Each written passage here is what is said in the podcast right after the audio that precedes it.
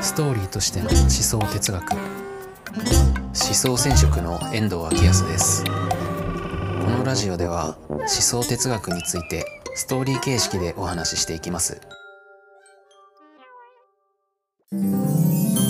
前回の配信ではそもそもの哲学っていうのがどのような理由で生まれたのかっていうことについてお話をしました。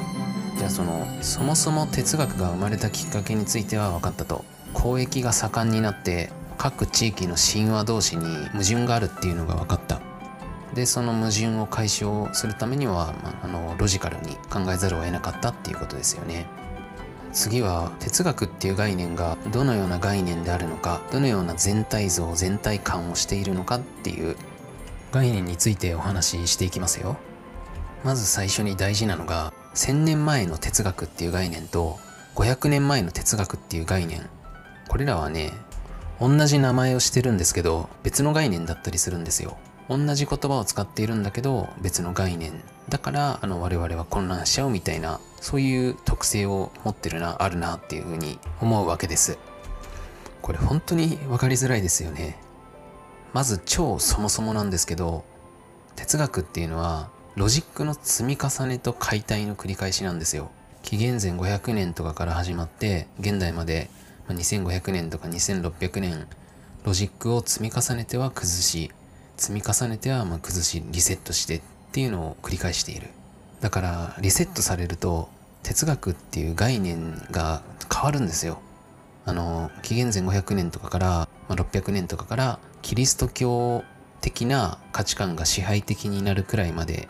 こんくらいの期間が、まあ、哲学、まあ、ベータみたいなプロトタイプベータ版みたいな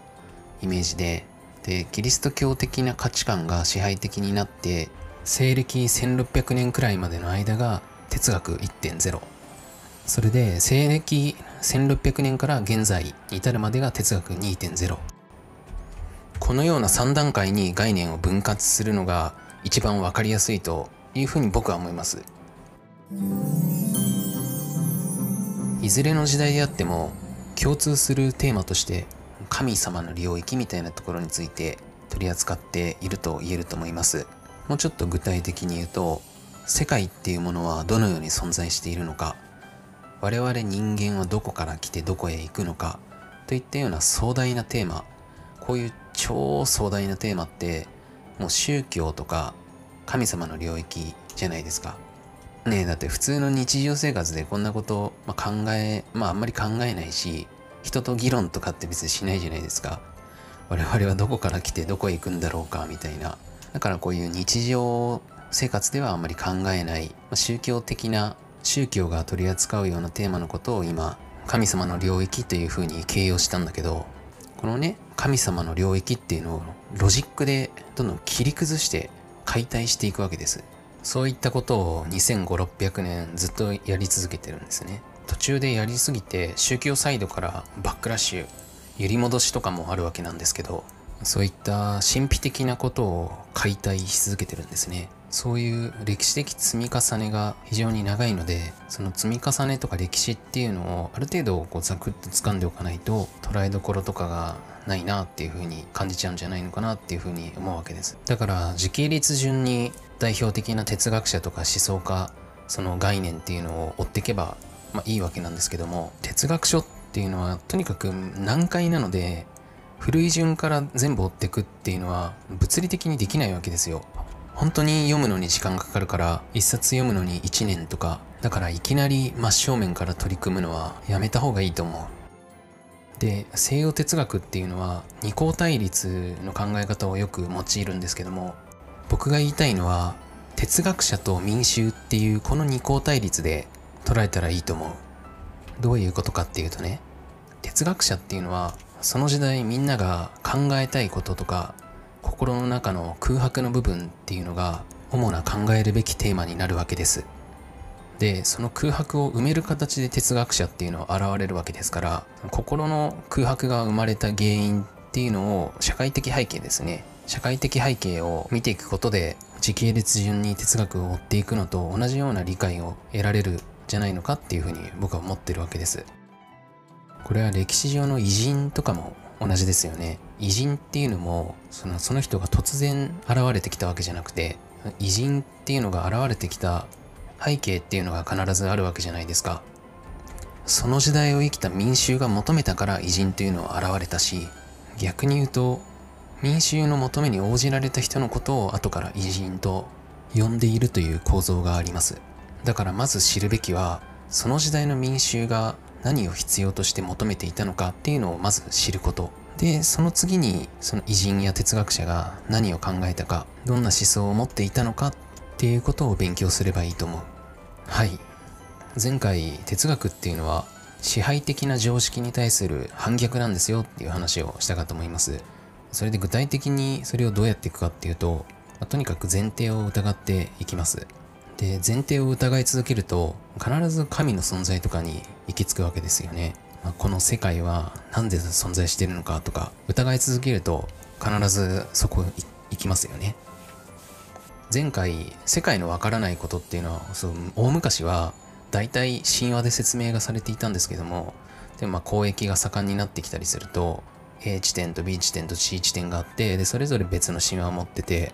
世界のわからないことってていうのを説明する神話が食い違ってる。ななんでってなったと。でそうすると民衆からすると動揺しますよね。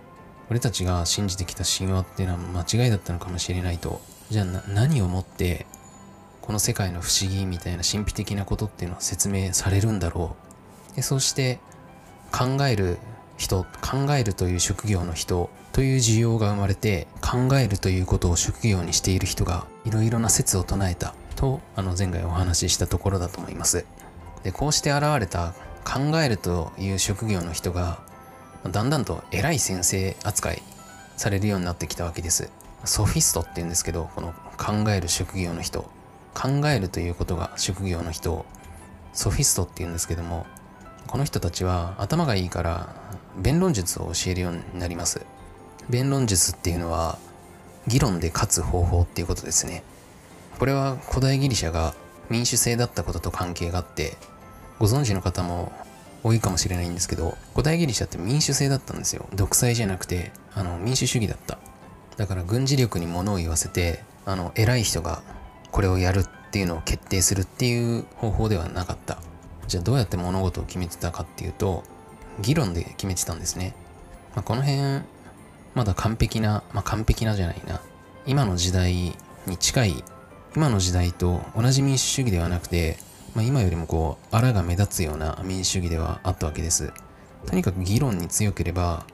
勝てちゃうんで、とにかく議論の強さというのが大事だった。だからすごい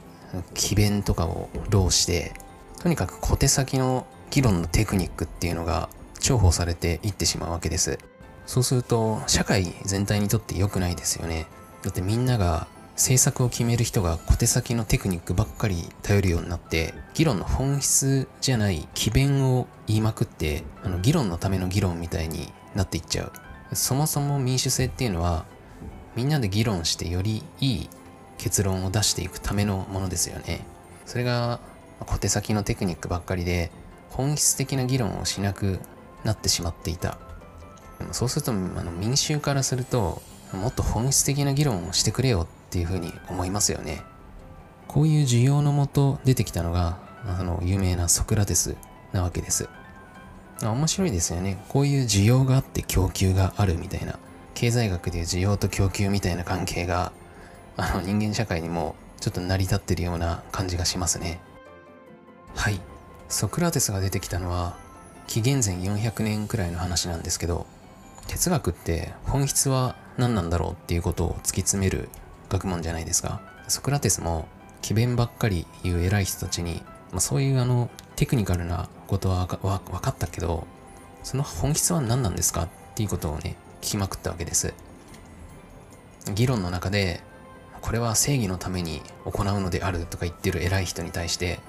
正義って何ですか？とかね、まあ、聞きまくったわけです。そうするとどんどんどんどん聞いていくと答えられなくなるわけですよね。最後の方はうーんみたいなつ詰まっちゃうし、まあ、それを答え続けられる人なんて多分この世にいないと思うんですけどこれが当時その偉い人にうざがられて死刑の判決が、ま、出されちゃうんですよね。でもソクラテスは、まあ、男を見せたわけです。本当は賄賂を渡して国外逃亡することもできたんですけどあえて逃げなかったんですよ。多分逃げたら偉そうなこと言ってたくせに死ぬのが怖くて逃げたやつっていう風に言われていたしソクラテスの評判もすごく下がっていたと思うんですね。だからあえて逃げずに死ぬのなんか怖くないし本質を追求することの方が大事だからあえて逃げないでわざと死刑になります。そうすると死んでしまったけど死んで英雄になったわけですよね。英雄になって語り継がれることになった。議論において物事の本質とか真実っていうのを追い求めた英雄として語り継がれることになった。それで語り継がれたソクラテスの思想が民衆とか社会に受容されて受け継がれる。そういうことだったんですね。この哲学を発展させていったのがプラトンとかアリストテレスとかなわけです。でザクッと全体感をつかむっていう風な話ですのでここで紀元前400年から紀元0年に飛びます。紀元0年っていうのはキリストが生まれた時ですよね。西洋社会は当然キリスト教が決定的な影響を与えていきますからキリスト教の話をしていきます。キリスト教が哲学にどういう影響を与えていったかその構造の話社会構造の話をしていきます。皆さんもご存知の通りキリスト教っていうのは神様が一人しかいない一神教ですよね。一に神に教えるって書いて一神教ですよね。この一神教っていう特性が西洋の思想史に非常に強い影響を与えていくことになる。一神教っていうのは神様が一人しかいないから他の神様を認められないですよね。これがものすごく大事で他の神様がいちゃったらそれはもう一神教ではありませんから他にも神様がいるっていうことは認めることができないという特性があります。この時存在していた宗教っていうのはあのいろんな神様がいるよねっていう多神教あの多い神の教えって書いて多神教がほとんどだったんですけど一神教っていうのは多神教を塗りつぶしていくことになります。具体的には例えばまず一神教を信じてる人がどのように振る舞うだろうかという話なんですけど一神教の信者が多神教の信者と話したら神様がいっぱいいるっていうふうに言われたらいやいや神様は唯一絶対だから一人しかいないよって言いますよね。つまり布教するということですが本当に信じてたらそう言いますよね。これは別に悪気があってやってるわけではないんですけど宗教を布教していくということはつまり結果的に相手の宗教観を否定して修正を求めるっていう力学が働きます。一方で多神教の信者が一神教の信者と話をしたらどのように振る舞うかというと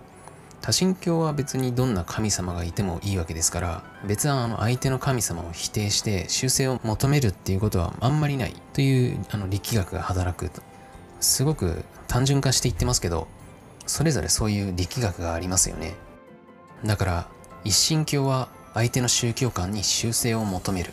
多神教は相手の宗教観にあんまり修正を求めない。この力学が長い年月働き続けたら、世界は相手に修正を求める。言い換えると、熱心に布教する一神教に塗りつぶされていくだろうっていうのは、これはロジックとしてそうですよね。まあ確かにそうなるだろうなそうなりそうだなという。だから今の現代の世界も一神教であるキリスト教とイスラム教がめちゃくちゃ圧倒的に信者が数が多いですね。まとめると塗りつぶす宗教である一神教が宗教の世界も思想の世界も本当にあらゆる領域をどんどん塗りつぶしていくことで世界であったりとか思想の歴史っていうのに対してもすごく影響を強めていくっていう風な話をしていきます。ただ今回はこのくらいで長くなってきたので一旦切りましょうか。ではまた次回どんどん続けていきますのでよろしくお願いします。